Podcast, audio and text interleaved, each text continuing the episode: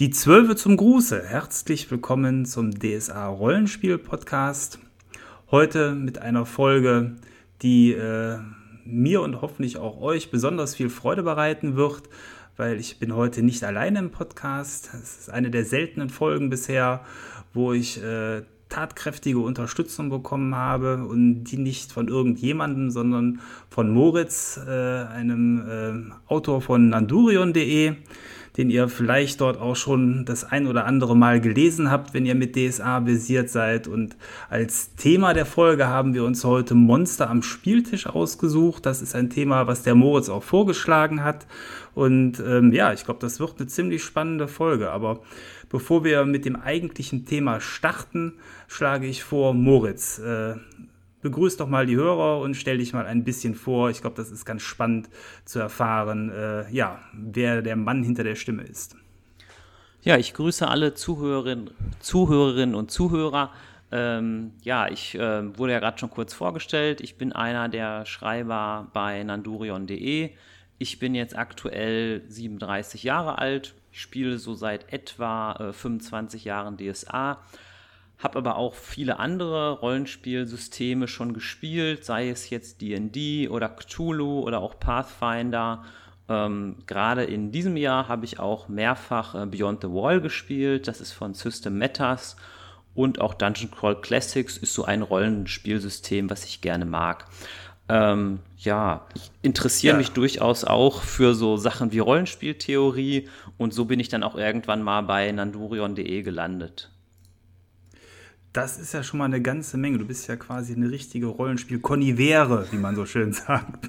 Äh, ja, sehr viele Systeme. Aber ich glaube, das ist auch eine gute Grundlage, ähm, wenn man ähm, auch mal von außen so den Blick auf ein Spiel wie das Schwarze Auge legen möchte und dann auch Vergleichsmöglichkeiten hat oder sich von vielen Spielsystemen so das Beste herausklauen kann. Das ist ja etwas, was ich dann auch das ein oder andere Mal gerne mache. Ähm, aber insbesondere Beyond the Wall, äh, spannendes Thema, finde ich. Ähm, Habe ich bisher auch nur äh, von gelesen und auch im System Matters Podcast von gehört. Ähm, ganz grobes Fazit, äh, einfach nur dazu, hat es dir Spaß gemacht als System?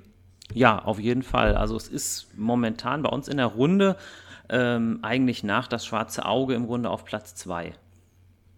Okay, okay. Hört sich wirklich spannend an.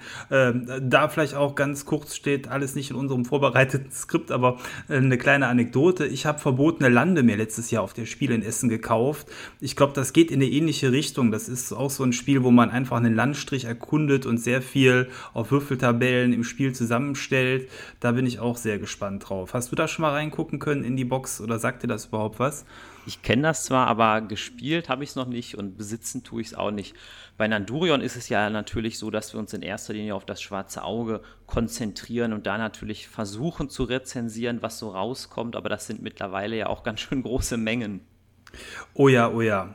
Und Nandurion ist ja so, zumindest für mein Empfinden, eigentlich so die wichtigste ähm, Anlaufseite für das schwarze Auge, wenn man jetzt mal von Facebook und Co. absieht. Ähm, das ist ja, glaube ich, auch eine Nachfolgeseite von damals alvaran.org gewesen. Ne? So, so ein bisschen habt ihr die Fackel weitergetragen mit eurer Seite. Ist das richtig?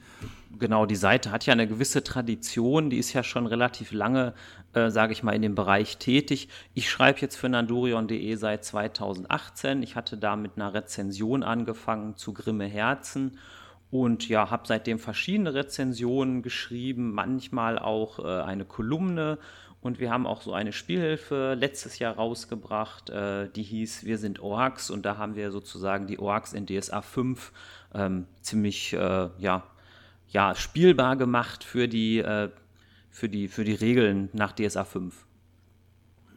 Ja, ja, also ich finde die Vielfalt grundsätzlich auf nandurion.de auch ähm, sehr gut, eben weil ihr einmal Rezensionen habt, aber auch begleitende Artikel und Hintergrundartikel. ich besuche die Seite immer gerne und äh, das soll jetzt keine äh, schamlose Werbung sein, sondern ich finde es tatsächlich äh, eben, dass es eine ganz wichtige Seite für das schwarze Auge ist. Und da erstmal Daumen hoch, dass ihr das so fleißig macht und ich glaube, das ist auch ehrenamtlich, wenn ich das so äh, quasi richtig verstanden habe. Genau, ähm, also wir, also wir kriegen da vom Team her nichts. Also wir machen das alles völlig freiwillig äh, für, ja, eigentlich aus Spaß. Also wir kriegen da nichts für. Ja, das ist, glaube ich, das Fazit vom schwarzen Auge. Wir kriegen da nichts für, aber wir haben Spaß daran und das ist die Hauptsache. Das ist ja hier bei dem Podcast nicht anders. Ähm, dann ist man aber auch unabhängig und äh, ich glaube, das ist auch ähm, ganz wichtig. Und ähm, ja, du hast eben schon gesagt, Kolumne. ich glaube, da kann man jetzt auch schon mal an der Stelle so ein bisschen teasern. Äh, wenn ihr diesen Podcast hier hört und noch nicht auf nandurion.de vorbeigeschaut habt, dann schaut doch da jetzt mal vorbei, weil ähm, passend zu diesem Podcast wird es dann auch eine Kolumne von dir geben. So war zumindest die Planung, ne? Genau, also zu diesem Thema Monster am Spieltisch wird es halt auch passend sozusagen das in Textform geben. Das wird sich wahrscheinlich nicht hundertprozentig jetzt mit dieser äh, Podcast-Folge decken, aber es wird das gleiche Thema haben. Genau, also so als Ergänzung zu dem, was jetzt von uns hier so rumgeschnackt wird. Ja, ähm, du hast dich eben schon ein bisschen vorgestellt. Ich habe mir aber noch äh, drei Fragen überlegt, die ich dir stellen wollte, damit die Hörer dich da auch noch so ein bisschen weiter einordnen können. Ähm, und ich würde sagen, wir starten einfach mal mit der ersten Frage. Äh, jetzt bist du bestimmt gespannt, was es ist, weil ich dich da vorher nicht eingeweiht habe. So, lass mal eben schauen in mein Skript. Ähm, ja, die erste Frage ist, vor 400 Jahren aventurischer Geschichte haben sich viele Aventurier eine wichtige Frage stellen müssen und vor 20 Jahren quasi die gleiche Frage nochmal, Borbarat oder Rohal. Wem hättest du dich angeschlossen? Ach, die Frage ist einfach. Natürlich Rohal dem Weisen, weil natürlich ich doch immer eher, ähm, ja, eigentlich gute Charaktere spiele. Also ähm, natürlich kommt diese Aufteilung aus D&D, äh, wenn man jetzt sagt chaotisch gut, aber ich spiele schon meistens eigentlich eher ähm, bei DSA gerade Charaktere, die das Herz so ein bisschen am rechten Fleck haben. Also würde ich da eher sagen, natürlich Rohal ähm, die Frage wäre einfach. Die ist einfach, ja. Ja, ich glaube grundsätzlich ist es schwierig beim schwarzen Auge tatsächlich eine böse Gruppe oder eine chaotische Gruppe, um den D&D-Begriff zu nehmen, ähm, dann auch zu spielen, das durchzuziehen. Ähm, weil die Spielwelt das auch nicht hergibt. Ich glaube, keiner ist gerne, also zumindest die wenigsten werden gerne stundenlang der Bösewicht am Tisch sein. Also, was bei mir aber ist, dass Borbarat und seine Schergen eine ganz besondere Faszination auslösen, ähm, weil das einfach auch äh, tolle Geschichten sind. Und deswegen ist das, glaube ich, auch das zentrale Thema vom Schwarzen Auge schon so lange. Aber gut, wollen wir an der Stelle nicht ausschweifen. Du bist Team Roal, das ist schon mal gut. Ähm, dann eine andere Entscheidungsfrage, die äh, aber noch ähm, quasi wenn Borbarat und Roald schon ein großes Thema ist, das andere ist ein Thema, was mindestens genauso alt ist und seit Generationen DSA-Spieler spaltet, Nostria oder Andergast? Also da würde ich eher sagen Andergast. Uh, das ist gar nicht, das war die falsche Antwort, normal. also ich glaube, da gibt es ja dieses klassische Abenteuer im Bann des Eichenkönigs ähm, ja. was ich sehr mag. Und ich finde auch die, die Magierakademie in Andergast, die ist irgendwie sehr, sehr sympathisch. Ähm, Eichelfresser. Weil, weil wenn ich dann doch mal einen Magier spiele, dann ist es doch meistens eigentlich ein Kampfmagier. Ja, okay. Dass ich zu Nostria tendiere, werdet ihr gerade nochmal gehört haben. Da hatte ich auch schon mal einen Podcast zu, zu dem Thema. Ähm, ja, ich glaube, äh, aber unabhängig davon, ich finde den Landstrich, der ist mittlerweile auch sehr schön aufgearbeitet worden und äh, auch die neue Box und die Abenteuer, die es dazu gibt, geben sehr viel her. Äh, es ist äh, ein sehr, sehr schöner, klassischer DSA-Landstrich, der nochmal toll aufgepeppt wurde. Okay, also Team Roal und Team Andergast. Ich hoffe, äh, ja, du musst Buße tun. Nein, so, und die letzte Frage ist, ähm, das ist eher äh, so eine Typenfrage, wenn du die Möglichkeit hast, bist du lieber Meister oder Spieler? Das ist eine ganz, ganz schwierige Frage. Also die ersten Fragen waren ja relativ einfach. Also da kann ich eigentlich letztlich nur antworten, eigentlich beides, weil ähm, ja, als Spielleiter, das macht mir natürlich sehr viel Spaß. Ich bin auch in der aktuellen Runde meist äh, derjenige, der die Spielleitung übernimmt. Allerdings ist es natürlich auch toll, äh, mal Spieler zu sein, weil ähm, ja, das Schwarze Auge ist ja im Grunde ein, ein, ja, ein heroisches äh, Fantasy-Rollenspiel und da ist es natürlich auch besonders spannend, dann auch mal so eine Figur eines Helden dann irgendwie zu verkörpern. Also da kann ich leider nicht klar darauf antworten. Ich glaube, da macht es die gute Mischung. Ja, so rein prozentual, was würdest du schätzen? Wie viel bist du Meister, wie viel bist du Spieler aufs Jahr gerechnet? Ja, also da muss ich äh, sagen, ähm, bei mir, die DSA-Runde hat sich ja etwas umstrukturiert. Also müsste ich sagen, also wenn ich jetzt von der Zeit rede, ich sag mal vor 2018, dann würde ich sagen, war ich sicherlich nur so zu 40 Prozent äh, der Spielleiter, weil wir das doch immer recht ausgewogen rumgegeben haben. Aber ich würde sagen, seit 2018, da sich das etwas umstrukturiert hat, würde ich sagen, bin ich doch zu 80 Prozent ähm, dann in der Rolle der Spielleitung. 80 Prozent, vielleicht sogar fast 90 Prozent. Mhm. Ja, ich glaube, das ist beim schwarzen Auge auch je nachdem, was man da gerne spielt, schon fast auch im System verankert, dass das Amt des Meisters nicht ganz so häufig wechselt, weil es gibt ja doch sehr viele von diesen großen Kampagnen, jetzt aktuell ja eben immer noch die Splitterdämmerung, die unsere Gruppe beschäftigt und ähm, da ist ja ein Abenteuer auch schon mal wenn man äh, das, sage ich mal, so ein bisschen dann auch zelebriert, dann auch schon mal locker etliche Monate lang und dann ist so ein Jahr auch schnell um. Äh, allein von der Wachte her, glaube ich, ähm, wenn man da nicht nur diese Mini-Abenteuer macht oder die Botenabenteuer, ist ja so ein rollierendes System auch gar nicht so einfach. Ja, also ich ja. sag mal, es wäre durchaus möglich, aber ich glaube, das wäre fast noch mal ein Thema für eine Podcast-Folge. Ja, das stimmt wohl. Ja, aber Thema ist äh, ein gutes Thema, denn ähm, für heute soll das Thema ja Monster am Spieltisch sein. Das war, wie eben schon gesagt, dein Wunschthema. Und ähm, was hat dich dazu bewogen, das Thema vorzuschlagen? Wie möchtest du in das Thema einsteigen? Ähm, ja, ich bin eigentlich so zu dem Thema gekommen, dass ich eigentlich mal festgestellt habe, es geht ja bei das schwarze Auge immer wieder um Figuren, die große Abenteuer erleben. Und große Abenteuer brauchen ja auch irgendwie große Heldentaten. Und da sind es ja eigentlich oft Monster, die es der Heldengruppe irgendwie ermöglichen, sich in Szene zu setzen. Ähm, hat natürlich auch viel mit dem Genre zu tun. DSA ist ja auch heroische Fantasy und ich glaube, da sind Monster eigentlich ideal, um dieses, dieses Genre auch rauszuarbeiten, weil wenn DSA, sage ich mal, ein Kinofilm wäre, wären die Monsterkämpfe für mich vielleicht die besten Szenen.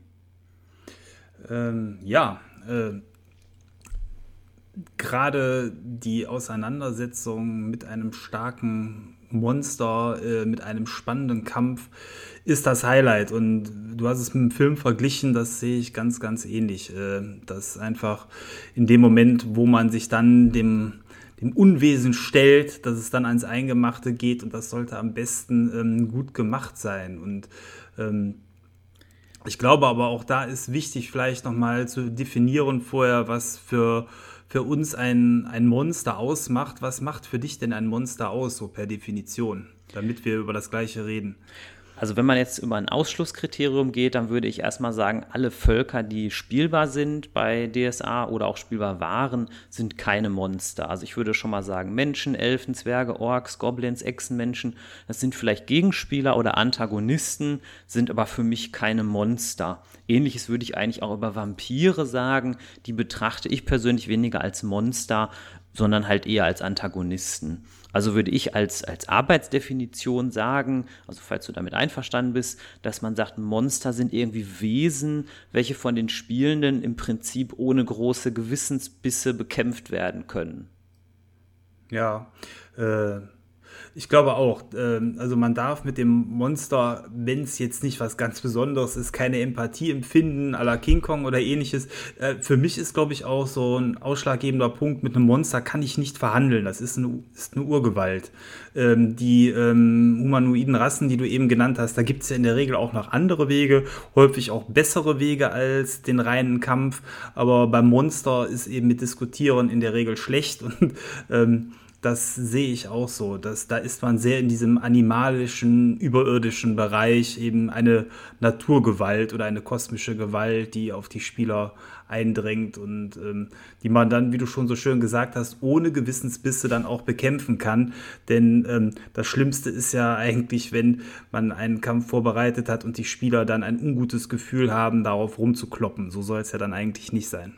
Vielleicht ist das manchmal auch so ein Grund. Ich habe manchmal das Gefühl, dass bei das schwarze Auge auch so das Thema Monster, ähm, ja, ich will nicht sagen stiefmütterlich, aber anders behandelt wird als zum Beispiel bei DD. Da gibt es ja richtig Monsterbücher, da ist das ja sehr präsent, dieses Thema. Äh, bei Das Schwarze Auge ist es, glaube ich, manchmal auch so etwas, ja, etwas widersprüchlich. Also zum Beispiel im Bestiarium, da hatte ich mal reingeschaut, ähm, da gibt es ja ein Kapitel, ähm, und da sind zum Beispiel aber unter den Ungeheuern auch Biestinger, Blütenfeen und Taschendrachen verzeichnet. Das wären jetzt natürlich Kreaturen, wenn ich jetzt Spieler bin, gegen die würde ich eigentlich gar nicht kämpfen wollen. Also. Äh, ja, die sind natürlich sehr, sehr niedlich und Klar, das sind keine Monster, wo man drauf rumhaut. Äh, vielleicht nochmal ganz kurz das Thema D&D dann noch aufgegriffen. Das Spiel definiert sich für mein Empfinden ja zu einem Großteil auch über die Monster und ähm, wenn man da die Monsterhandbücher wälzt und äh, ich spiele auch D&D nebenher, ähm, da habe ich auch selten, dass ich gegen das gleiche Monster oder den gleichen Monstertyp zweimal überhaupt antrete. Und das gibt, glaube ich, die DSA-Welt auch so in der Form wenig her, weil die ja anders und logischer aufgebaut ist ähm, als ähm, bei DD, wo einfach die Monstervielfalt dann auch gefühlt so unendlich ist. Ich vermute mal fast, dass es natürlich auch, das würde jetzt wahrscheinlich zu weit führen, als DSA ja erfunden wurde von Ulrich Kiesow, hatte, glaube ich, der Ulrich Kiesow eher auch so ein bisschen pädagogischen Ansatz und hat deswegen, glaube ich, auch versucht, das Thema der, der Monster ja irgendwie anders anzugehen, um einfach zu sagen, wir sind anders als D&D, was ja erstmal auch eine gute Idee ist. Äh, ja, und ähm, das, ich nenne es jetzt mal das klassische DSA, so grob bis zur dritten Edition, hatte ja auch wenig bis keine Monster, ähm, die in irgendeiner Form außergewöhnlich waren. Es gab ja äh, diese Spielhilfe mit dem Säbelzahntiger vorne drauf, ähm, wo ja zwar auch Drachen, Orks und ähnliches drin waren, aber das ist ja dann, nachdem man den fünften Oger erschlagen hat, dann auch eher äh, schon fast ein Standardgegner. Und ähm, ebenso ausgefallene Monster, wie die in einem D&D-Monsterhandbuch drin sind, gab es ja zu der Zeit beim schwarzen Auge tatsächlich auch gar nicht. Genau, ergänzen muss ich hier eher, dass einer vielleicht erbost in die Kommentare schreibt. Ich glaube, es gab bei DSA 1, das fliegt hier, glaube ich, auch irgendwo bei mir im Arbeitszimmer rum, gab es tatsächlich mal den Versuch, so ein etwas äh, ausgefalleneres Monsterbuch zu machen. Und ich glaube, auch in ganz, ganz alten DSA-Abenteuern wie zum Beispiel in Kommando Olachtai heißt es, glaube ich, sind auch sehr skurrile Monster drin. Aber im Grunde gebe ich dir recht, also wenn man jetzt an das klassische DSA 3 denkt, dann stimmt das auf jeden Fall, was du sagst. Äh, ja, denn ähm, so eine wirkliche Monstervielfalt ist ja erst über die Hintertür mit Dämonen und Co. dann reingekommen. Und ähm, ja, ganz am Anfang, klar, du hast, äh, da wird Barbarats Fluch immer gerne zitiert, einen mechanischen Dungeon mit äh, allem, was die Science Fiction äh, so zu bieten hat. Ähm, dementsprechend drin, aber das ist ja dann quasi als DSA dann irgendwann ernst wurde, alles geredconnt worden und weggewischt. Ähm, Insofern, ja, glaube ich, ist es dann schon so, wie wir sagen. Und du hast eben Biestinger, Blütenfeen und Taschendrachen genannt. Ähm, gerade der Taschendrache geht äh, meiner Gruppe aktuell ziemlich auf den Zeiger, weil was habe ich da gemacht? Ich habe einen ähm, Drachen, Taschendrachen zum untoten Tagunitod-Paktierer inklusive Simulacrum gemacht ähm, also einer quasi Unsterblichkeit versehen. Und das ist ein echt gemeiner ähm, Drachengegner, der die Gruppe schon ordentlich zum Schwitzen gebracht hat. Also ähm, ich finde auch, wenn man dann einen quasi niedlichen Gegner bringt, dann muss der äh, schon irgendwas Besonderes haben, damit er die Spieler dann auch tatsächlich gegen sich aufbringt. Also indirekt kommen wir jetzt ja fast schon zu unserem ersten Monsterkriterium, weil ähm, wir hatten ja vorher so ein bisschen überlegt, was, was kann man jetzt wirklich für, für harte Kriterien nennen. Und da haben wir ja als erstes oder zumindest uns überlegt gehabt, dass langweilige Monster schlechte Monster sind. Und da passt ja eigentlich perfekt das, was du gerade gesagt hast. Äh, ja, also ich glaube, man muss was Besonderes äh, versuchen zu finden, denn Wölfe, Bären, Ratten, Spinnen, alles beliebte Gegner, die man auch bei Computerrollenspielen meistens als erstes totschlagen darf. Und selbst das ähm, aktuelle DSA 5 Einsteigerabenteuer Offenbarung des Himmels bietet als ersten Gegner einen Bären, äh, der äh, von der Gruppe zu dem Zeitpunkt wahrscheinlich noch nicht mal besiegt werden kann. Und ähm, ja, das sind, äh, wie du äh, so schön gesagt hast, auch für mein Empfinden eher langweilige Gegner, weil es so Standardgegner sind. Zumindest, wenn man dann überhaupt nichts dran verändert oder Besonderes mitgibt. Genau, also ich glaube, man muss natürlich hier ein bisschen unterscheiden, äh, ehe ich jetzt hier irgendwie als Hardliner gelte, ähm, vielleicht wenn jetzt einer ganz neu mit das schwarze Auge anfängt, der findet das vielleicht durchaus erstmal auch noch spannend. Ach, so ein Wolf, ja, das ist ja ähm, eine, eine, eine gefährliche Sache. Aber da ist bei mir gerade so ein bisschen so, gerade bei, bei Wölfen und Bären, ähm, gegen die möchte ich eigentlich gar nicht kämpfen. Also ich möchte jetzt gerade beim Wolf jetzt nicht in so ein politisches Thema hier abdriften, aber da ist es natürlich auch so, dass irgendwie dieser Mythos vom angeblich bösen Wolf ja immer wieder ähm, so auflebt und ähm, wie gesagt, gerade Wölfe in echt sind ja auch sehr, sehr scheu. Und das ist für mich so ein, so ein, also ist für mich auch kein Monster. Also ich finde, wenn man es mal positiv formuliert, müssen doch eigentlich Monster Abwechslung bringen. Die dürfen nicht Standard sein. Also bei einem optimalen Monster hängt, würde ich sagen, allen Mitspielenden die Kinnlade runter und alle sagen, boah, äh, ja, das wäre äh, der Idealfall. Und dann bleibt eigentlich nur der Weg der Veränderung von diesen Standardgegnern, denn das zehnte Rudel Wölfe ist dann als spannendes Monster wirklich nicht geeignet, wo ich tatsächlich dann aber auch immer mal wieder solche Gegner einsetze, ist, um auch den Helden das Gefühl von Überlegenheit und ähm, Fortschritt mit dem Helden zu geben. Eben der Bär, vor dem man im ersten Abenteuer Offenbarung des Himmels noch weglaufen musste. Eine ähnliche Begegnung ein paar äh, Abenteuer später kann dann schon ganz anders aussehen. Und ähm, ich glaube, das ist auch so ein bisschen die ähm, ja, die, die Spielertypenfrage, ob man gerne mal kämpft und damit eben auch würfelt, ob man äh, dieses Gefühl haben möchte, mal so ein bisschen quasi auf einem Gegner, es muss dann auch nicht der Bär oder Wolf sein, da bin ich äh, ganz bei dir, das sind äh, grundsätzlich ja erstmal ganz nette, liebe Tiere, aber ähm, wenn man eben den, den Spielern die Gelegenheit geben will, sich einer anderen Gegnergruppe auch überlegen zu fühlen, dann ist dann vielleicht so ein Standardgegner dann auch tatsächlich noch gerechtfertigt und findet seinen Platz im Spiel. Zumindest ist es bei uns dann immer so. Und weiß ich nicht, ob du sowas auch einsetzt. Ja, teils, teils. Es ist ja immer auch die Frage, ähm, wie bodenständig ist, sage ich mal, unser Aventurien. Da muss natürlich jede Runde oder alle, die miteinander in einer Runde spielen, irgendwie das nach und nach mal so ein bisschen aushandeln. Ne? Also gerade in Regionen wie zum Beispiel Weiden oder so, da kann man jetzt ja auch gar keine sehr, sehr exotischen Gegner anbieten. Aber ich sag mal zum Beispiel so eine Sumpfranze oder so, das könnte ich mir in Weiden durchaus gut vorstellen. Ähm, wenn man weiter auch in den Norden geht, ähm, da spielt ja zumindest im Bestiarium der weiße Hetzer eine gewisse Rolle.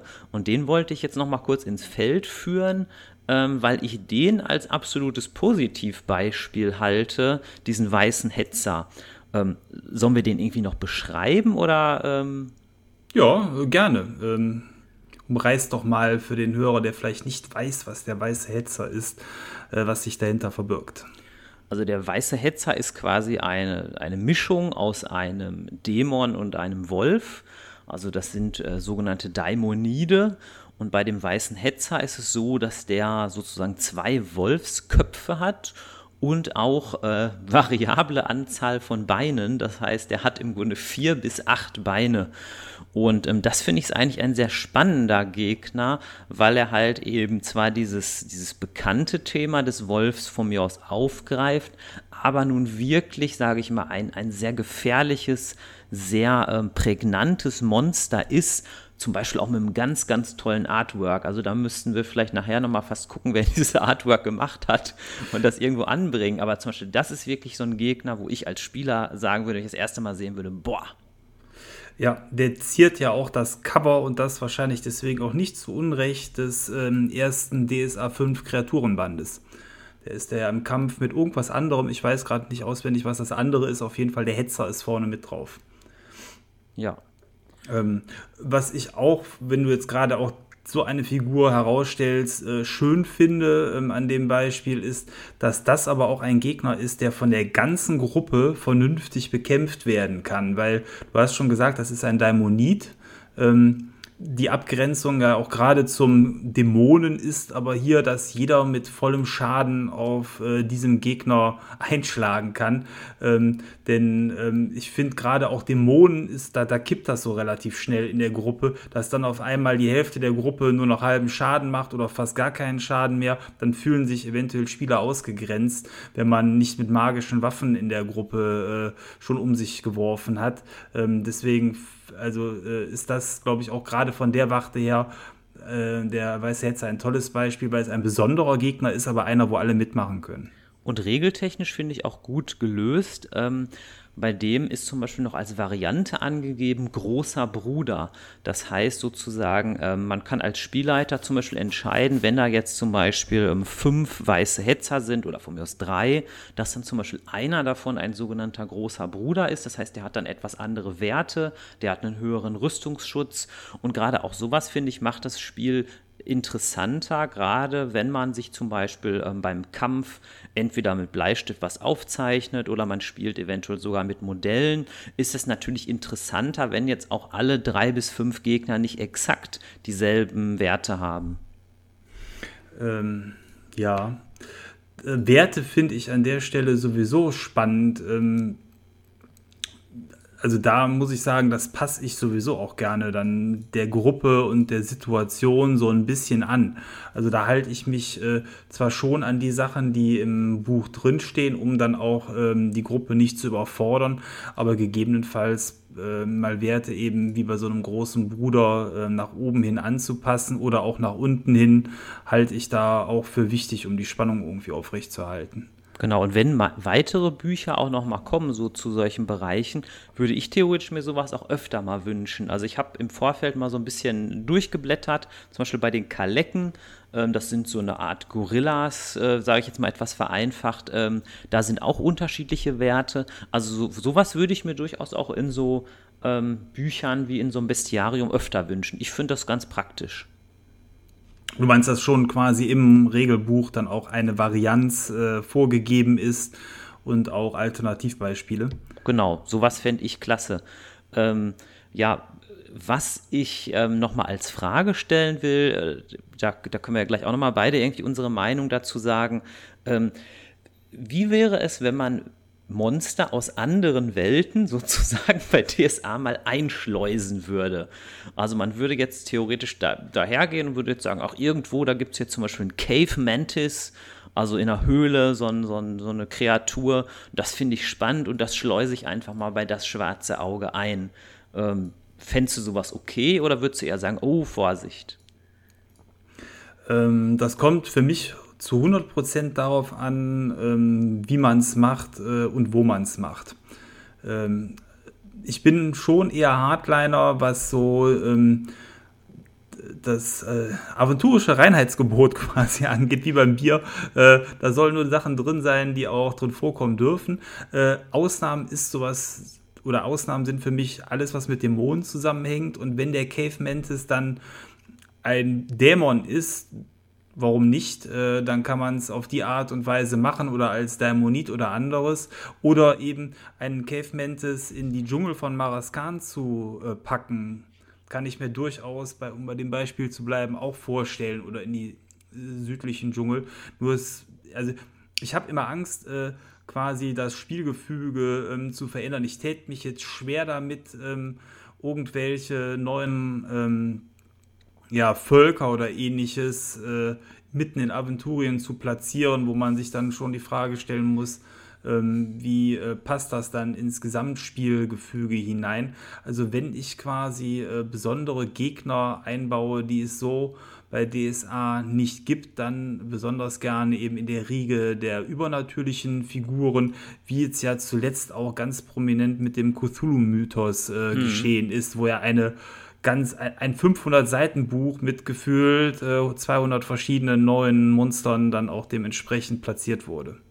Ja, weil ich glaube, ähm, es, es, hat ja auch was Positives und was Spannendes, wenn, sage ich mal, äh, ein Monster oder so in Erscheinung tritt und am Spieltisch erstmal so ein bisschen gemutmaßt wird, ja, was ist es denn überhaupt? Ne? Also, weil ähm, oft wissen ja Spieler schon sehr, sehr schnell, was das jetzt für ein Monster hier ist. Ja, an der Stelle, was ich mir abgewöhnt habe, ist den Schruf, den Zand als Zand oder Schruf der Gruppe vorzustellen. Ähm, ich finde, Chaos ist äh, vielfältig. Chaos läuft auch nicht immer in gleichen Bahnen und Formen ab. Und ähm, wenn ich dann eben einen Zand äh, der Gruppe äh, präsentiere, dann kann es auch sein, dass ich den erstmal als äh, löwenartige oder tigerartige Kreatur ähm, der Gruppe ähm, beschreibe, mit besonders scharfen Krallen und schwarzen Ausdünstungen oder ähnliches, ähm, sodass aber für die Gruppe gar nicht feststeht zu dem Zeitpunkt, was ist das eigentlich für ein Dämon? Und äh, auf der anderen Seite dann aber trotzdem halt die Regeln natürlich vom Zand nehme und äh, ja, auf die Art und Weise aber die Spieler im, im Dunkeln tappen lassen. Und da habe ich sehr gute Erfahrungen mitgemacht. Einfach eben nicht den 500. Zand äh, zu präsentieren, sondern eben ein katzenartiges, dämonenartiges Wesen. Mit unseren Beispielen hier wie Zand oder weißer Hetzer haben wir ja eigentlich fast jetzt schon unser zweites Monsterkriterium so ein Stück weit eingeführt. Also zumindest ich habe so den Standpunkt und das deckt sich auch mit dem, was wir ganz am Anfang gesagt haben, dass sehr menschliche Gegner sich natürlich nicht gut als Monster eignen. Also ich persönlich würde auch so etwas wie Grolme, Affenmenschen, auch diese Hohlberker oder Zyklopen weniger als Monster sehen, ähm, weil das sind ja eher Rollenspielbegegnungen. Und ich glaube, heute reden wir ja auch eher wirklich so um Monsterkampf-Encounter, wie das ja, glaube ich, manchmal im Abenteuerdesign heißt. Ähm, und gerade wenn man ja so im großen Stil ähm, Monster bekämpfen will, passt das eigentlich nicht so gut, wenn Monster sehr menschlich sind. Deswegen nochmal vielleicht für ähm, Menschen, die auch Abenteuer selbst schreiben. Also ich finde zum Beispiel auch Monster spannend wie den Morphu oder den Moorwurm. Äh, falls dir, die sagen dir stimmt was, gerade der Morphu, den finde ich irgendwie spannend. Ja, den ein echter Spielerschreck, gerade dadurch, weil er äh, ja auch mit diesen Stacheln, mit seinen Stachelhörnern um sich schießen kann. Das mögen Spieler meistens ja nicht so gerne, wenn sie auch noch beschossen werden. Genau, gerade der Morpho äh, ist ja irgendwie auch so ein skurriles Monster, ne? Ja, es ist langsam, es ist eigentlich die nette Schnecke von nebenan, aber so nett ist sie dann doch nicht. Äh, und vor allen Dingen, das ist wiederum eine Kreatur, die tatsächlich ja auch sehr breit eingesetzt werden kann. Der kann sich sowohl in der Kanalisation von Winsalt befinden, als auch eben durch irgendwelche Sümpfe schlurfen oder in einem Dschungel äh, vorhanden sein. Ich finde, äh, ja, der oder diese Kreatur passt dann auch zu vielen Gelegenheiten. Genau, und ich finde, der ist auch regeltechnisch wieder gut, weil er hat also, also so ein Morpho ist ja so eine Art, ja, so eine Art riesige, gigantische Schnecke, die aber gleichzeitig so Dornen oder Stacheln hat, die sozusagen so rausgefeuert werden können. Und zusätzlich gibt es auch bei DSA 5 noch die Variante Brüllmorpho. Da hat der sogar noch eine Sonderfertigkeit, dass der halt gigantischen Lärm machen kann, wo dann zum Beispiel auch wieder diese Zustände regeltechnisch ins Spiel kommen. Ich glaube Verwirrung, da bin ich mir jetzt aber gerade nicht ganz sicher. Und sowas finde ich ja auch recht spannend.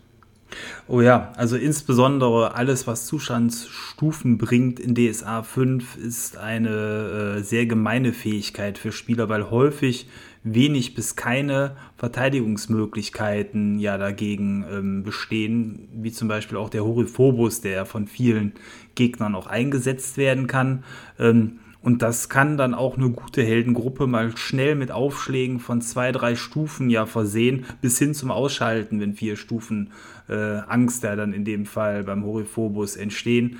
Und ähm, dadurch werden dann auch erstmal vielleicht nicht so ganz kampfstarke Gegner, aber zu sehr ernstzunehmenden Gegnern, denn wenn man äh, nicht mehr agieren kann oder deutlich schlechter, ähm, hinterlässt das natürlich auch seine Spuren bei den Spielern. Was hältst du denn, also wenn man jetzt doch mal irgendwie ein humanoides Monster äh, möchte, was hältst du denn von einem Krakonia oder von einem Ghoul als Monster? Ähm, du meinst so als quasi Hauptencounter für einen Spielabend dann dementsprechend oder ähm, als Gruppe, die man mal zwischendurch wegsnackt? Sowohl als auch. okay. Ähm, ich finde, äh, äh, Krakonia, muss ich sagen, haben wir bisher sehr wenig eingesetzt, äh, weil äh, das ja Kreaturen sind, die dann zum Beispiel im Inland eher weniger vorkommen. Vielleicht bei, in der Nähe von Flüssen könnte man ihn einsetzen, aber meistens kommen die aus den Meeren. Und ähm, die wenigen Male, wo Krakonia äh, vorgekommen sind, war das dann auch innerhalb der großen Kampagnen als äh, Figuren, die dann äh, von Borbarat Schergen eingesetzt worden sind, wie zum Beispiel von Xeraan. Ja. Und ähm, äh, ja, also Krakonier sind, äh, finde ich, als Gegner deswegen interessant, weil sie ja diese sehr, sehr feste Rüstung auch haben, ähm, was dazu führt, dass äh, das harte Gegner sind. Ähm, bei einem Ghoul bin ich gefühlt schon sehr nah an ähm, empfindsamen, intelligenten Kreaturen, je nachdem, wie man den Ghoul dann ähm, gestalten will. Bei einem Ghoul denke ich, wenn ich an ein besonderes Monster denke, eher an so eine Art Ghoul-König, der vielleicht eine Heer oder eine Rotte von anderen Ghoulen ähm, dirigiert. Ähm, da wäre ich dann eher weiter weg von dem, was wir heute mit, mit Monstern ähm, betiteln, aber ähm, man kann den Ghoul natürlich auch einfach als, als Hordenkreatur einsetzen, äh, ohne da große Gedanken und Gefühle mit einzubringen. Und dann ist da natürlich die Besonderheit, dass Gule diese Krankheit übertragen, was äh, dann ja auch die Spieler wissen, was äh, dann noch so eine Art ganz besonderen Horror äh, mit einbringt. Wie siehst du denn die beiden Kreaturen? Ja, also die, die Krakonia finde ich deswegen ganz interessant, weil durchaus selbst viele, die schon lange DSA spielen, die vielleicht gar nicht kennen. Ähm, also ich hatte neulich mal im Grunde das Erlebnis, dass ich die mal eingebaut habe in einem Abenteuer in Selem und ein Mitspieler, mit dem ich glaube ich schon seit, ich weiß es gar nicht, ungefähr 12 oder 13 Jahre zusammen DSA spiele, äh, sagte, ach, was sind das denn nochmal? Also, das fand ich schon einfach positiv, dass hier mal ein Gegner-Typus, sage ich mal etwas vereinfacht, äh, vorkam, der unbekannt war. Ja, die Gule finde ich deswegen interessant. Oder wolltest du gerade was sagen? Äh, ja, ich wollte einfach, ich glaube, ich habe mich gerade vertan. Krakonier sind die Kröten, ne? Das sind nicht die, äh, die Krebse, oder? Nee, die Krakonier sind, ähm, ja, kann man gar nicht so beschreiben, eher wie so ein Frosch sehen die so ein bisschen aus im Ja, deswegen Sinne. meinte ich Kröten, ja. genau. Da, also dann habe ich mich vertan. Es gibt auch noch die, die großen äh, Krebse, die haben natürlich die harte Rüstung, dann nicht die Krakonier. Aber äh, ich wollte dich nicht unterbrechen. Es ist ja fast nochmal belegt, dass sie nicht sehr bekannt sind. Ja. Ähm, ja, und bei den Ghoulen wollte ich eigentlich nur noch kurz hinzufügen, die finde ich deswegen sehr spannend, weil bei Ghoulen, das war zumindest bei DSA 4 so, kann es auch verschiedene Typen geben. Also da gab es ja mal äh, das richtig tolle Abenteuer mit dem auch tollen Titel Die Nacht der geifernden, der, die Nacht der geifernden Mäuler. Und da wurden quasi verschiedene Ghoul-Typen eingeführt. Irgendwie der Speer und der Fresser und der Sammler und auch so eine Art Ghoul-König. Und da hoffe ich sehr, dass das auch regeltechnisch äh, bei DSA 5 zurückkommt, weil sowas finde ich eigentlich ganz spannend. Ähm, ja, genau. Also da sind, ähm, also der Ghoul, deswegen meinte ich eben, der Ghoul ist für mich nicht so ein Einheitsmonster, sondern da kann man sehr schön variieren. Ähm, und dadurch hat man dann auch eine größere Vielfalt äh, an Gegnern, die man präsentieren kann. Ich bin jetzt gerade auch überfragt, was im Buch von Toten und Untoten an verschiedenen Ghoul-Arten eventuell ähm, drin steht. Ich weiß, es gibt ja mittlerweile diverseste Skelettarten. Ähm, bei den Ghoulen, muss ich sagen, bin ich da gerade so ein bisschen raus. Aber da, war, ähm, da hatte man damals das übernommen aus diesem genannten Abenteuer. Also es sind die, die gleichen Typen, auch mit den gleichen Titeln, aber das ist ja auch irgendwie logisch, sonst, ne? Ja. Genau. Aber ich spiele unter anderem auch bei Warhammer die Flash Eater Chords. Das könnte dir was sagen. Das ist quasi auch so ein Ghoul-Königreich. Deswegen sind Ghule für mich sehr sympathische Wesen. Und die sind einfach nur missverstanden. Also was für mich die armen Wölfe sind, sind für dich dann sozusagen die armen Ghule. Ja, so in etwa, genau. Ja, um Tipps für Spielleiter, da sind wir jetzt schon ein bisschen so rumgeschlichen. Kann genau, ja. Wir haben schon so ein paar äh, Dinge ja immer einfließen lassen an passender Stelle, aber ähm, ich glaube, was äh, ein, ein gutes Monster wirklich spannend macht, das ist dieses Foreshadowing, also eine Ankündigung ähm, einer guten Kreatur, ohne die Kreatur zu zeigen, was jeder Horrorfilm so macht. Äh, Ob es jetzt äh, eben Alien ist oder King Kong oder äh, weiß ich nicht, äh, mir fällt gerade kein anderes Beispiel ein, aber eben, dass man so Sachen wie Krallenspuren, zerstörte Objekte, eventuell Legenden, irgendwelche Reliefs, die in Höhlen gemalt sind, irgendwas, was man im Vorfeld schon findet, weil der Gegner, den man sich im Kopf ausmalt, der ist ja meistens doch deutlich ähm, erschreckender als die Kreatur, die man dann wirklich sieht. Und das spielt dann ja auch wieder in Richtung auch zum Beispiel DSA Mythos, also Cthulhu. Ähm, mit rein. Also da schon eben mit Ankündigungen im Vorfeld zu arbeiten, ist, glaube ich, eine Sache, die das Ganze sehr, sehr stark bereichern kann. Genau, also das kann man einfach nur als Tipp für vielleicht etwas neuere Spielleiter sagen, Monster irgendwie vorher einführen, irgendwie ankündigen. Also ich hatte das zuletzt mal so gemacht, da hat, glaube ich, irgendwie so ein, so ein Ruderer äh, die Heldengruppe so über so einen Fluss gesetzt und der hat dann schon so ein bisschen so über diese Monster was erzählt. Und was von mir noch ein weiterer Tipp wäre, dass man durchaus auch starke Monster einsetzt, welche die Spieler wirklich fordern und was ich auch immer schön spannend finde, ist, wenn sozusagen Monster einen gewissen Heimvorteil haben. Also ich sag mal so knietiefes Wasser, wenn ihr zum Beispiel vielleicht einen Alligator oder so angreift. Oder wenn es ein Monster gibt, das im Dunkeln sehen kann, dann muss es natürlich auch dunkel sein, würde ich sagen. Ähm, ja, also da gibt es ja manche Monster, die ihre Vorteile mitbringen. Da hat man dann wieder auch insbesondere die Dämonen, die ja sowas wie Dunkelheit und ähnliches äh, quasi zaubern können.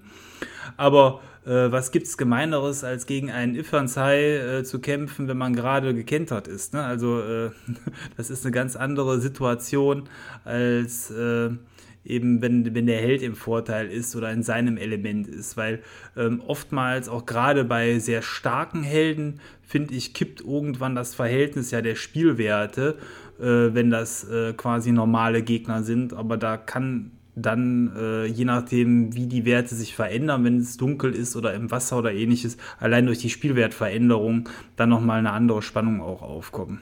Genau. Ja, regeltechnisch kann man vielleicht noch zu dem Thema sagen, es gibt ja bei das schwarze Auge, das ist ja kein großes Geheimnis, durchaus immer wieder das Problem, dass Kämpfe sehr lange dauern können. Äh, das kann man natürlich jetzt nicht lösen, aber man kann es vielleicht mit bestimmten Monstern ein bisschen kompensieren. Also ich persönlich bin immer damit gut gefahren, ähm, Monster auszuwählen, die hohe Attackewerte haben und niedrige Verteidigungswerte. Also zum Beispiel der gerade erwähnte Alligator. Weil wenn, sage ich mal, so ein Monster jetzt als, einfach als Beispiel Attacke 14, äh, Verteidigungswert 5 hat, ähm, dann geht so ein Kampf schneller, als wenn beispielsweise ein Monster irgendwie 10, 10 hat. Ja, also es gibt, glaube ich, wenig frustrierenderes für einen Spieler, äh, als wenn Paraden ähm, des Gegners äh, gelingen. Zumindest empfinde ich das immer so bei uns in der Gruppe. Denn so der klassische Kampf, da können wir auch gerne mal gucken, wie es bei euch so ist, aber bei uns, der geht so, ja, vielleicht sieben Kampfrunden lang. Und da zählt eigentlich jeder Schlag. Und wenn dann schon ein Schlag wieder geblockt wurde und dann vielleicht auch noch ein wichtiger, dann ist das natürlich für den Spieler äh, sehr frustrierend. Und ähm, was die Kampfwerte angeht, ähm, wir spielen nicht mit offenen Werten. Das heißt, die, die Gruppe weiß nicht, wenn ich Meister, äh, ob jetzt die Attacke 14-5 ist oder 10-11 oder wie auch immer. Ähm, das ähm, wird die, irgendwann erschließt sich die Gruppe das, weil die Sachen, die Werte, die ich würfel, ähm, das gebe ich dann schon raus und irgendwann merkt man, okay, der Wert scheint dann irgendwo bei 14, 13 mit der Attacke zu liegen, weil äh, eben darüber ist es dann misslungen, bei dem anderen hat es noch geklappt. Ähm, Aber das ist eine Sache, die sich bei mir in der Regel die Gruppe erarbeitet, genauso wie die Lebenspunkte, die teile ich nicht mit. Also die Gruppe weiß nicht, wo ähm, die äh, Kreatur gerade steht, das beschreibe ich nur. Wie macht ihr das? Also erstens, also ich würfel immer offen, aber natürlich die Werte ähm, habe ich natürlich dann bei mir in den Unterlagen. Aber da halte ich mich schon auch zu 100 Prozent dran. Also es gibt ja manchmal immer noch äh, die Überlegung, ach, kann man da irgendwie was irgendwie nochmal im Verlauf verändern? Aber zum Beispiel das mache ich nie. Also ich würfel offen, aber die Werte sind natürlich... Ähm, ja, verdeckt, sodass nur ich sie sehen kann. Was ich auch als eher positiv erlebt habe, ist, wenn ähm, Gegner oder Monster hohe Lebenspunkte haben, aber eher niedrigen Rüstungsschutz. Ich finde, das ist auch von den Beschreibungen her irgendwie ähm, interessanter zu beschreiben, dass man jetzt sagt, ja, der Angriff, der hinterlässt irgendwie eine tiefe Spur oder eine tiefe Wunde. Äh, hingegen glaube ich, ein, ein, Gegner mit sehr hohem Rüstungsschutz, das ist auch von der Beschreibung her irgendwie vielleicht äh, etwas lahm.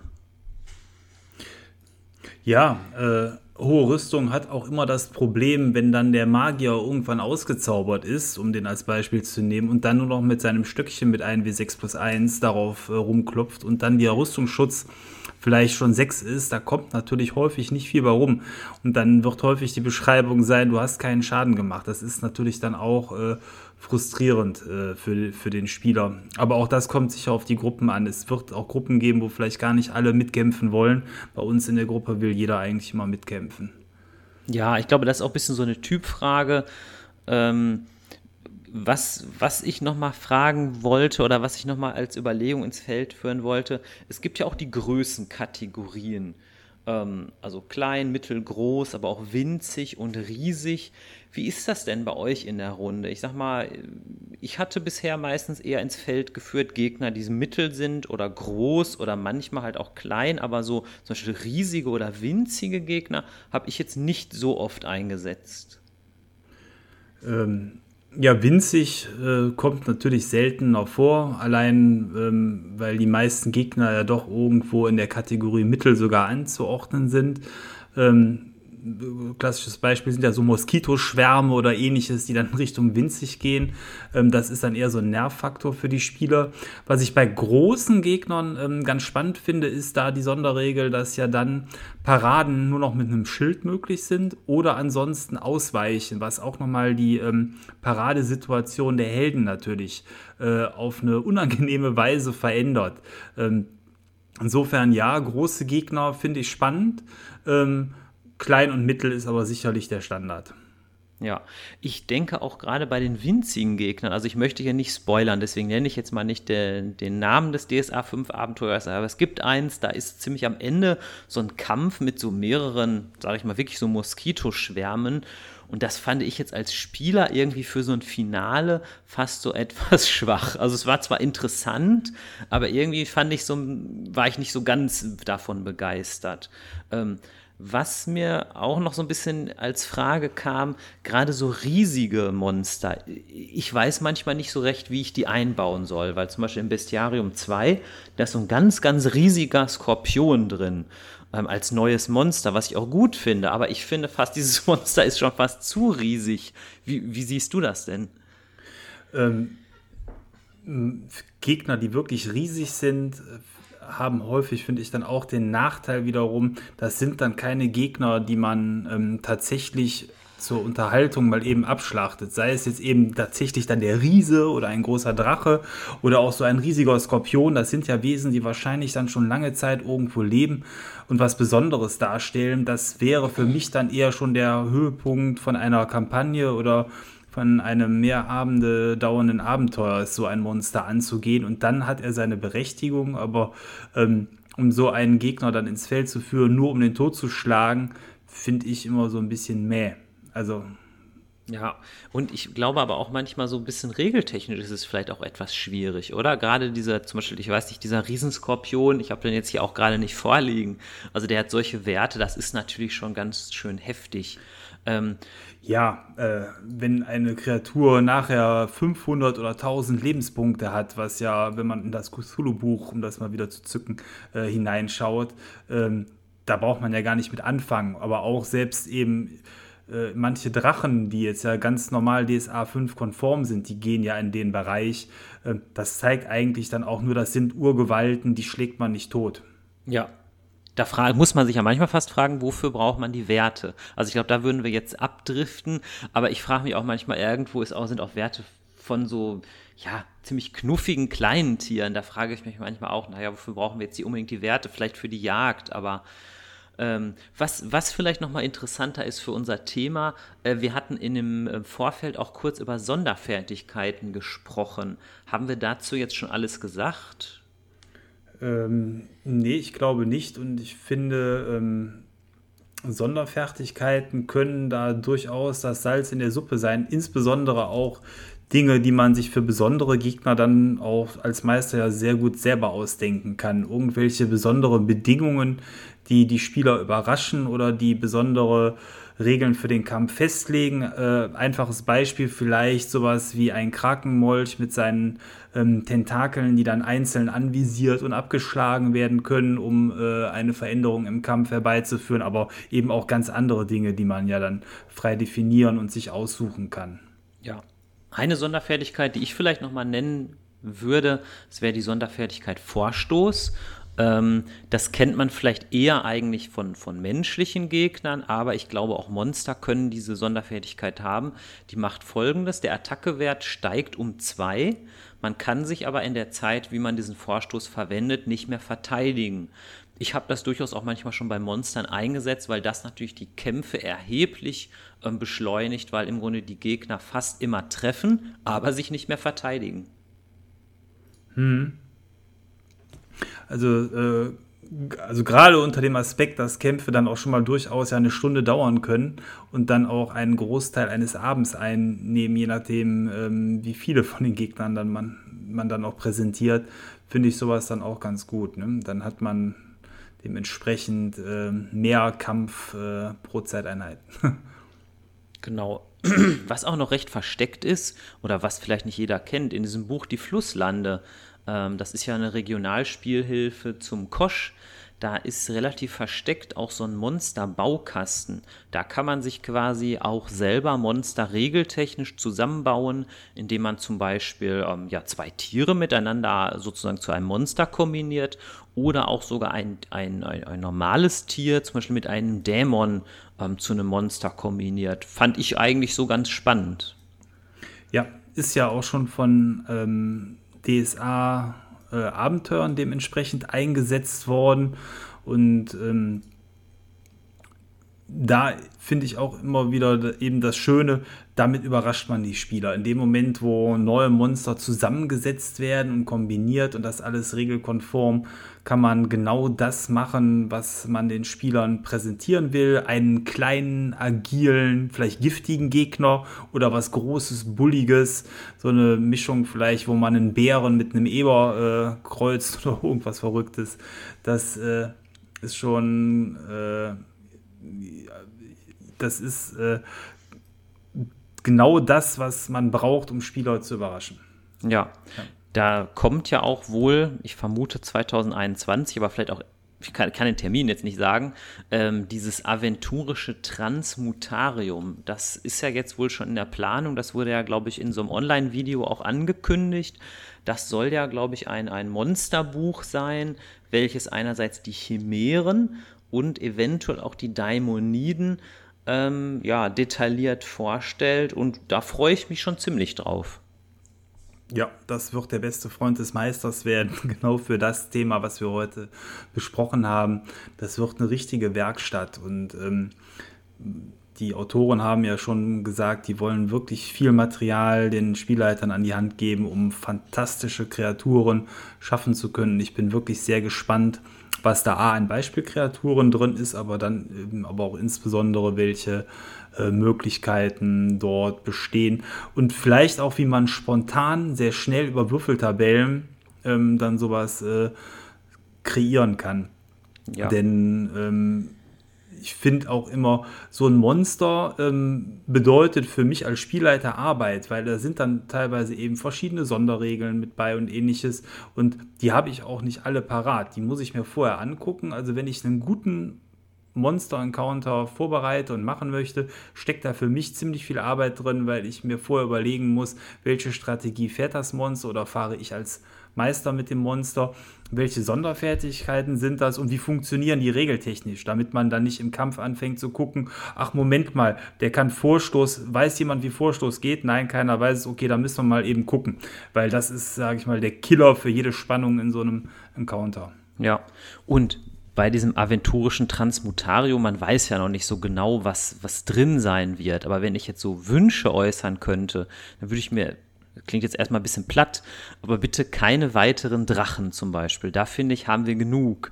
Dann wäre auch so meine Meinung, da sind ja natürlich Daimonide drin, aber hoffentlich keine weiteren Dämonen, weil davon haben wir ja eigentlich auch schon relativ viele. Und ja. was ich mir auch wünschen würde, ähm, äh, ich sag mal so, bei, bei Das Schwarze Auge gibt es eigentlich durchgängig richtig super gute Artworks.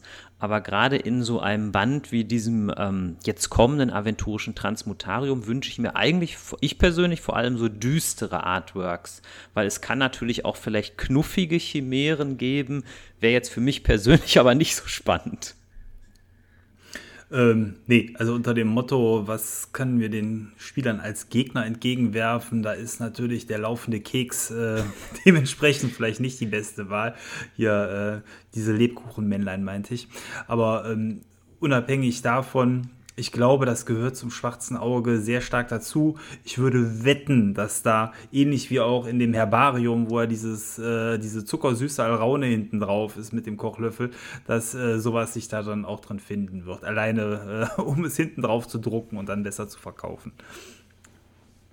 Okay, Aber ja. du siehst, meine Begeisterung ist nicht ganz gigantisch. Also ich finde dieses, nee. diesen allraunigen Homunculus im Herbarium passend, da gefällt er mir gut.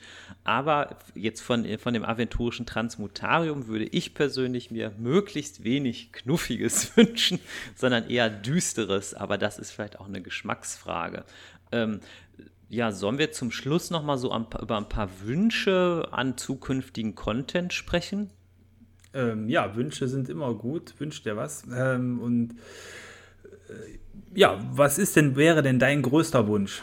Das kann ich jetzt an. auch nicht so beziffern, aber so Ideen wären zum Beispiel, dass bestimmte Sachen, die ja, ich eigentlich bei DSA 5 gut finde, dass man sowas weiterführt. Also zum Beispiel in dem Abenteuer Klingen der Nacht, ähm, das ist so ein Abenteuer hoch im Norden, da kommt ein, ein Wesen vor, das heißt einfach nur in Anführungsstrichen Speer. Ähm, und das ist im Grunde eine Mischung aus einem Goblin und einem Daimoniden oder einem Goblin und einem Dämon. Und sowas finde ich zum Beispiel ziemlich spannend. Das heißt, ähm, sowas, ähm, das würde ich mir mehr wünschen. Oder in dem Abenteuer Eiserne Flammen, da kommen so, so Panzerschreiter vor. Das sind im Grunde so eher so mechanische Monster. Da würde ich mir auch noch mal was wünschen, weil der Panzerschreiter, der ist zwar sehr, sehr cool, aber der ist halt auch schon wieder sehr gigantisch. Das heißt, den kann man gar nicht so oft einsetzen. Das heißt, sowas, das würde mich auch eigentlich bei zukünftigen Content jetzt nicht, ich bin jetzt gar nicht mehr beim aventurischen Transmutarium, ich bin jetzt allgemein bei zukünftigen Content, sowas, das würde ich mir echt wünschen. Ja, also was ich mir äh, wünschen würde, sind wirklich gut ausgearbeitete ähm, Kampf-Encounter, die mit vielen für diesen einen Kampf geltenden äh, Sonderregeln ausgestattet sind, aber viel so, dass es natürlich noch händelbar ist, die aber den Spielern dann was Besonderes bieten durch Umgebung, durch äh, Kampffähigkeiten, durch Beeinträchtigung oder auch Vorteile.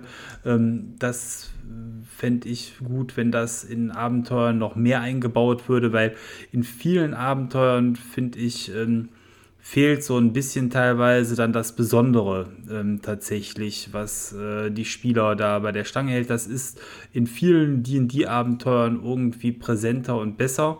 Äh, hatten wir eben schon, dass das da vielleicht auch im System dann auch noch mehr drin steckt. Ähm, und was ich äh, interessant fände, wenn noch auf irgendeine Art und Weise auch dann noch mal was Neues kommt. Wobei äh, mit neu meine ich tatsächlich dann auch sowas in der Art, wie es ähm, im DSA Mythos Band ähm, vorgekommen ist, wo eine komplett neue große Art von Monsterspezies äh, vorgestellt wurde, aber dann bitte irgendwas, was zukünftig kanonisch ist.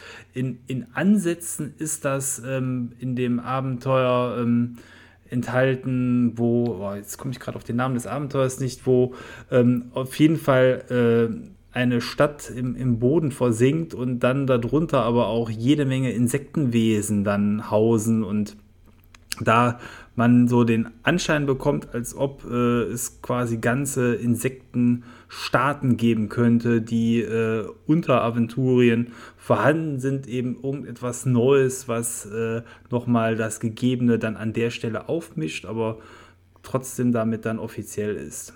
Weißt du, welches Abenteuer ich meine? Ich komme gerade nicht drauf. Ich dachte erst an Unheil über Arivor, aber das Ja, genau, das meine ich. Doch, doch, doch. Okay. Da sind die doch. Da sind äh, Insektenwesen, die angeteasert werden. Ja, das sind auf jeden Fall so unterirdische Wesen. Ob das jetzt wirklich Insekten waren, das müsste man noch mal nachgucken. Aber bin ich mir jetzt- Insektenartige. Ja, okay. ja, nicht, dass hier einer in den Kommentaren schreibt, was erzählen die da für einen Quatsch. Ähm, ja, also ich sag mal so, wenn man das jetzt mal so ein bisschen verallgemeinert, also es, sind, es ist ja auch ganz viel Potenzial da und ich glaube, ähm, da ist man im Moment auch auf einem richtigen Weg. Aber ich würde Ja. mir auch wirklich beim zukünftigen offiziellen DSA-Content halt noch ein bisschen mehr Mut wünschen.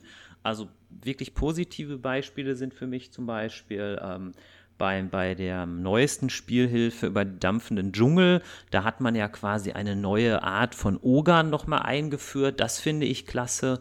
Oder auch im Dornenreich, da sind ja auch hinten noch drin so eine Art mechanischer Wolf. Also da glaube ich, ist man schon ähm, auf einem richtigen Weg. Und also ich, wenn ich dem Redaktionsteam was zurufen würde, dann würde ich rufen, mehr Mut, traut euch ruhig, es wird gut werden. Ja.